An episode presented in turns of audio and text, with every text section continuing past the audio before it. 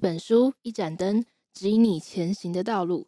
欢迎来到绿灯书社，这是由喜爱阅读的北一点灯人经营的 Podcast 频道，将会带你一起来认识各种书籍，一起享受阅读的乐趣。Hello，大家好，我是今天的主持人金伟岑，欢迎收听少女的独白专栏。今天要介绍的书籍是由齐玛曼达·恩格兹·阿迪契所写的《美国佬》。先来说说我和这本书的相遇过程。当初我会想看这本书，完全是因为它被列在我们学校的图书馆的推荐书单上面，而且简介里面也写欧巴马推荐。我其实，嗯，以前小学五六年级的时候有看过一本小说，上面就写欧巴马也买给女儿看。然后我看了之后觉得，哦，真的蛮好看的，所以可见我对于欧巴马的，嗯，这个读书品味应该是还蛮认同的。再加上我也有看过这本书的作者阿迪契的 TED 演讲，相信大家对阿迪契应该都不陌生。他最为人知的应该就是在 TED 的演讲，我们都该是女性主义者。他后来把这场演讲编写成书，书名同样是我们都该是女性主义者。这本书甚至被一些欧美国家的学校当成教学指定用书，但其实我第一次听他的演讲是听单一故事的危险性，我觉得讲的也很好，也推荐大家可以去听听看他这场演讲。好的，那再简单说明一下我和这本书的相遇过程和作者简介后，我们就先来简单介绍一下这本书，然后再针对书中几个比较重要的部分来讨论。首先拿到这本书后，在书的背面就可以看到大大的一行字：“在白人眼中，我们全是一个模样。”这句话就很好的概括了这本书想谈论的其中一个议题，也就是种族。不管你是美裔黑人、非裔黑人，在白人眼中，你就是一个黑人。这其实也可以套用在我们身上。对于白人来说，不管你是韩国人、日本人、中国人、台湾人。在他们的眼中，你就是一个亚裔。但身为这些被认为是同一个族群的人们，其实都很清楚彼此之间的差异，也不乐见别人将他们与别的族群混为一体。再来就是这本书很深刻的描绘了非裔黑人在美国的生活样貌及奈及利亚的社会情景。我想这也跟本书作者阿迪西的背景有关。他与这本书的主角伊菲美卢。一样都是来自奈及利亚，然后在十九二十岁初的年纪到美国读书，并且在美国生活了很长一段时间。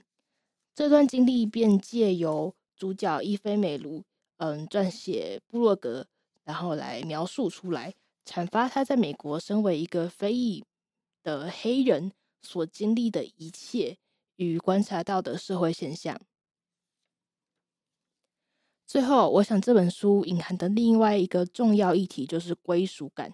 听起来就像是个美国人，究竟是赞美，还是一种抛弃原生文化的的谴责？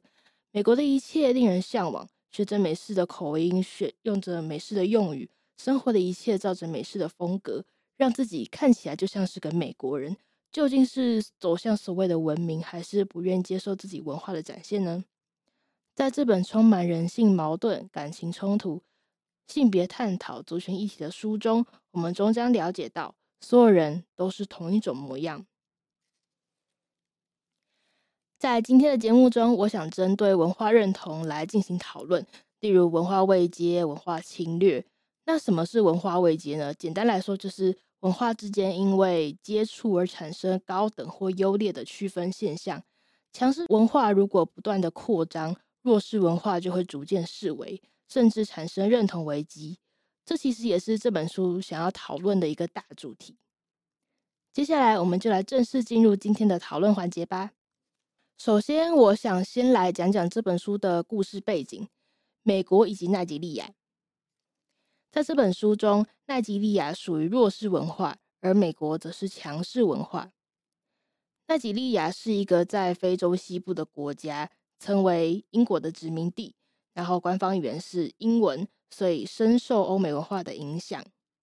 曾经有很长一段时间，奈及利亚是处于军事独裁统治以及不间断的内战之中，而本书主角伊菲美卢也因此在大学的时候离开了成天处在罢课、停电、军事独裁的奈及利亚，到美国求学，展开新的人生。不只是伊菲美卢，大批的奈及利亚人也都想要离开家乡到英美。而奈及利亚的第一任男友欧宾泽也总是向往着美国的一切。他阅读美国作家所写的书籍，对于美国的一切比谁都还要清楚。他还曾经说过：“美国即是未来。”就算如此，他却因为碰上九一一恐攻而被拒绝了美国签证，从此美国梦碎。美国对于奈及利亚人，或甚至世界上的其他国家来说，都是一个充满希望的梦想之地，但在主角真正在美国生活之后，才发现事实和他所想象的大不相同。移民在美国的生活是充满艰辛的，它消损着人们眼中的光芒，黯淡自信的容貌。对于人类来说，我们善于将事物分为二元对立，以方便理解，例如善恶、美丑、进步落后。而文化不平等就是建立在二元对立的基础之上。因为有了好坏之分的意识，让我们自动将文化区分阶级，而欧美文化便是透过殖民的方式，成为奈及利亚人认为的强势文化。只要牵扯上美国，一切都是进步的；只要到了美国，一切都会海阔天空。但美国的生活对于移民，尤其是黑人移民来说，并不是那么友善。他们虽然能在美国居住，能接收来自这个先进国家的一切事物。但感觉始终不是这个国家的一份子。所谓的民族大熔炉，其实只是将各个民族放在一起，而非真的融合。伊菲美卢来到美国之后，更是深深的体悟这件事情。虽然自己有着与美国黑人一样的肤色、一样的拳法、一样的深色眼眸，但非裔黑人和美裔黑人就是不一样。美裔黑人为了在美国生活、社会生存。将自己的族裔特色隐藏起来，为了融入人群，他们烫直自己的拳发，穿上艳丽的服装，追求身材苗条，在外在方面力求自己像个美国人。我认为这样的情形可以用羊群效应来解释。羊群效应指的就是人多少都害怕标新立异，尤其是受到群体的影响或压力时，更容易怀疑自己的判断，进而改变观点或者是行为。以保持和其他人一样的意见，但但是美国黑人早已深受羊群效应的影响，害怕在人群中显得太突出，而刻意掩盖自己与生俱来的不同。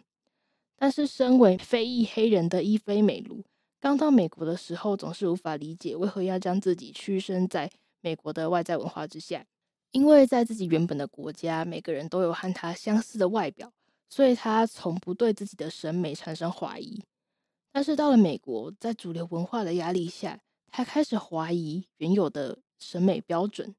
他一头显眼的拳发是他找工作的时候一直碰壁，因此他选择把自己天生的头发烫直。他的丰满在家乡原本是美的象征，但是到了美国却只能接受瘦才是美的审美标准，因此他选择上健身房，让自己的身材变得纤细。不知不觉中，他也成了羊群中的一只羊。将自己隐身在名为美国的大羊群中。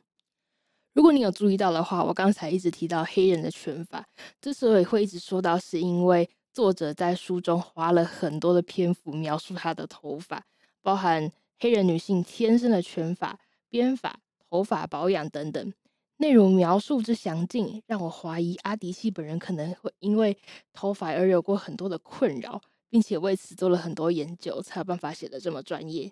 本书一开始就以伊菲美卢寻找美国的黑人编发沙龙为故事起头，整体故事也穿插多次关于头发的描述。在本书中，头发就是串联整篇故事的丝线。伊菲美卢还在奈及利亚的时候，如果拥有美丽的拳发，就会成为女性称羡的对象。头发也是联系感情的媒介。当伊菲美卢的表姑还生活在奈及利亚的时候，她时常帮伊菲美卢编发，两人情同姐妹，是伊菲美卢珍藏在心中的美好回忆。但是到了美国，文化差异瞬间颠覆了伊菲美卢对一直引以为傲的头发的看法。透过发型、头发状态的转变，描述在美国社会文化下影响一个人的改变。时隔多年再次见到日夜思念的表姑，看到的却是一个编发杂乱的女人，象征她早已被生活消磨了热情，早已不是伊菲美卢熟悉的那个热情开朗的表姑。而前面我也有提到，伊菲在找工作的时候，因为标志性的卷发而一直碰壁。虽然她不情愿，但是最后还是将头发烫直了，才终于找到工作，也象征着她对于美国文化的屈服。但烫直头发所使用的化学药品，却带对她的发质跟头皮造成了严重的伤害，无形中也控诉着美国对真实自我的荼毒。最后，她决定不再烫直自己的头发。而或许就是在这个时候，返回奈及利亚的念头在他心中萌芽。在返乡之际，故事又回到了开头的编发沙龙。伊菲美卢即将回到曾经充满美好回忆的家乡，因此他选择将自己的头发好好整理一番。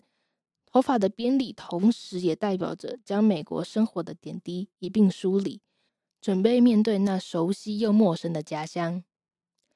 我觉得作者想要透过头发传达的意涵是：身为黑人，卷发是无可磨灭的象征。即使把它烫直了，仍需受化学药剂伤害所苦。那为何不选择正视最真实的自我？即使与主流文化不同，又有什么关系？或许这也是促使伊菲美卢回到家乡的原因。他不想再继续包装自己。吃着燕麦棒，上健身房，做着美国佬会做的事情，在强势文化的包围下，我们渐渐被所谓较优越的文化洗脑，而对自我文化产生认同危机。身在台湾的我们，又何尝不是如此？说个常见的例子，我们总会觉得听英文歌的人就是有种高人一等、很进步、很时尚的感觉，但听台语歌感觉就很怂。又或者是在火车站大厅坐着一大群金发碧眼的外国人。你可能会觉得他们是什么游学团，是来进行学术交流的。你甚至会想要凑过去跟他们聊天，好奇他们在做什么。但如果一样的场景换成一群东南亚人，你可能第一个想法就是一群外籍劳工聚集在一起，占用公共空间，有碍观瞻。明明是一样的地点，做着一样的事，只是因为人种肤色的不同，就使你有了不同的看法。其实，所谓文化慰藉都是人自己所定义的。如果回到文化还未开化的时期，或许这一切以肤色、人种评判事物的情形根本就不存在。而文化不认同在教育上又再次体现。书中描述了奈及利亚家长对于孩子接受英美式教育而费尽苦心，移民到。英国的奈及利亚人就想把自己的孩子送进私立学校，还待在奈及利亚的就想把孩子送进国内的国际学校，想让自己的孩子接受全英文式的教育。这情形在台湾其实也蛮常见的，有钱的家庭就想把孩子送进国际学校或者是私立学校，砸了大笔大笔的钱在付学费，为的就是希望孩子与世界接轨，赢在起跑点。培育出来的孩子，当然在外语能力上面会比同龄人还要优秀。但我曾经看过一位从小读国际学校的歌手的采访，他英文口说的能力当然是不在话下，但是却对成语、中文词汇所知甚少。他拥有了与国际接轨的能力，但却丧失了对自身文化了解的机会。难道大人们想要培养的下一代，是对外国文化了若指掌，充满向往，但却对本国文化一无所知的孩子吗？当人们抛弃了自己的根，想要往上攀爬、探求茂密的枝叶时，终究会从高处重重摔落。我想，作者在小说中加入了教育选择的情节，就是想要表达这种概念吧。外国的月亮总是比较圆，我们早已在不知不觉中被外来文化所侵略。就以娱乐产业为例。早些年台湾盛行哈日风潮，近年又因为韩流崛起，年轻人追韩星、看韩剧，崇尚韩国文化。我并不是说哈韩哈日是不好的事情，我其实自己平常也会看韩剧。每个人都有权利追逐自己所喜欢的事物，但如果过度的盲目追逐跟风，而一味否定忽视本土文化，像是认为台湾的影视作品就是怂拍垮，那就本末倒置了。台湾的本土文化其实已经沉寂了好几年。就以影视产业为例，在八零九零年代的时候，台湾曾经是引领华语娱乐产业的领头羊，像是风靡一时的林青霞、郭富城啊、王祖贤啊，都是台湾人。但如今，曾经辉煌的台湾文化却没落了好一阵子。虽然政府一直都很推行振兴本土影视文化的政策，但好像都没有太显著的效果。一直到了近几年，台湾影视作品死灰复燃，掀起一一股台剧风潮。相信大家对于台剧的东山再起都是有目共睹的。从我们娱乐的距离，嗯，华灯初上、茶经，甚至是红到韩国的想见你，不断进步的品质以及多元的题材，渐渐吸引国人的目光。像是原本不怎么看台剧的我，最近也会主动关注近期还不错的作品。我认为这是台湾本土文化翻身的一个很好的起头，由影视产业当领头羊。进而带起本土观光，增加大众对传统文化的关注。虽然过程漫长，但若是有你我的支持，相信台湾的自身文化也有一天可以形成一股台流。或许我们需要的只是对自身文化多一点的自信与认同感。或许在外来文化的影响下，我们人人都不知不觉的成为了美国佬。但就如同伊菲美卢最后选择回到奈及利亚。